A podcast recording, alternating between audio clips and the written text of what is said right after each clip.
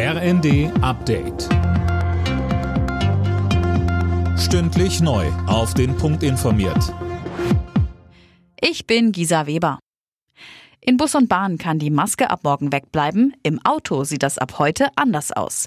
Im Verbandskasten soll jetzt jeder zwei liegen haben. Colin Mock. So sieht's aus. Ab heute dürfen neue Verbandskästen nur noch mit medizinischen Masken drin verkauft werden. Es müssen jetzt aber nicht alle losrennen und sich einen neuen kaufen. Der ADAC sagt, wer einen hat, der nach den alten Normen gültig und noch nicht abgelaufen ist, der kann den auch erstmal einfach im Auto lassen. Auch nachrüsten sozusagen und selbst Masken reinlegen muss man laut dem ADAC nicht. Wenn es dann aber soweit ist und man einen neuen kauft, dann muss man ab heute darauf achten, dass welche drin sind. Ansonsten droht ein kleines Bußgeld.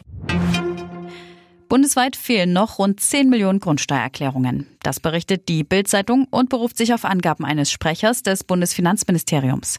Um Mitternacht war die Abgabefrist für Immobilienbesitzer abgelaufen. Nur Bayern hat sie noch einmal bis Ende April verlängert.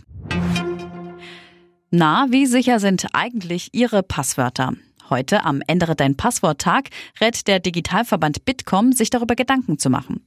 Cybersicherheit-Expertin Simran Mann sagte uns, lieber gleich ein sehr sicheres Passwort nehmen und das nicht so oft wechseln, statt sich ständig neue, einfache auszudenken.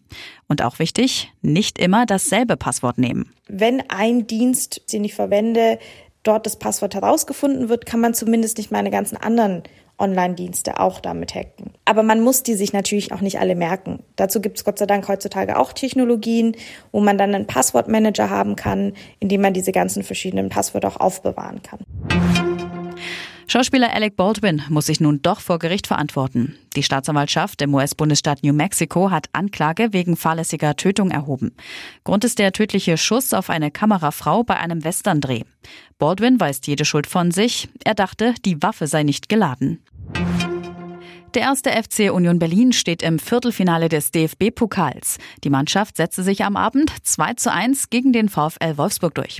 Zuvor hatte bereits Bundesligist VfB Stuttgart sein Achtelfinalspiel gegen Zweitligist Paderborn ebenfalls 2 zu 1 gewonnen. Alle Nachrichten auf rnd.de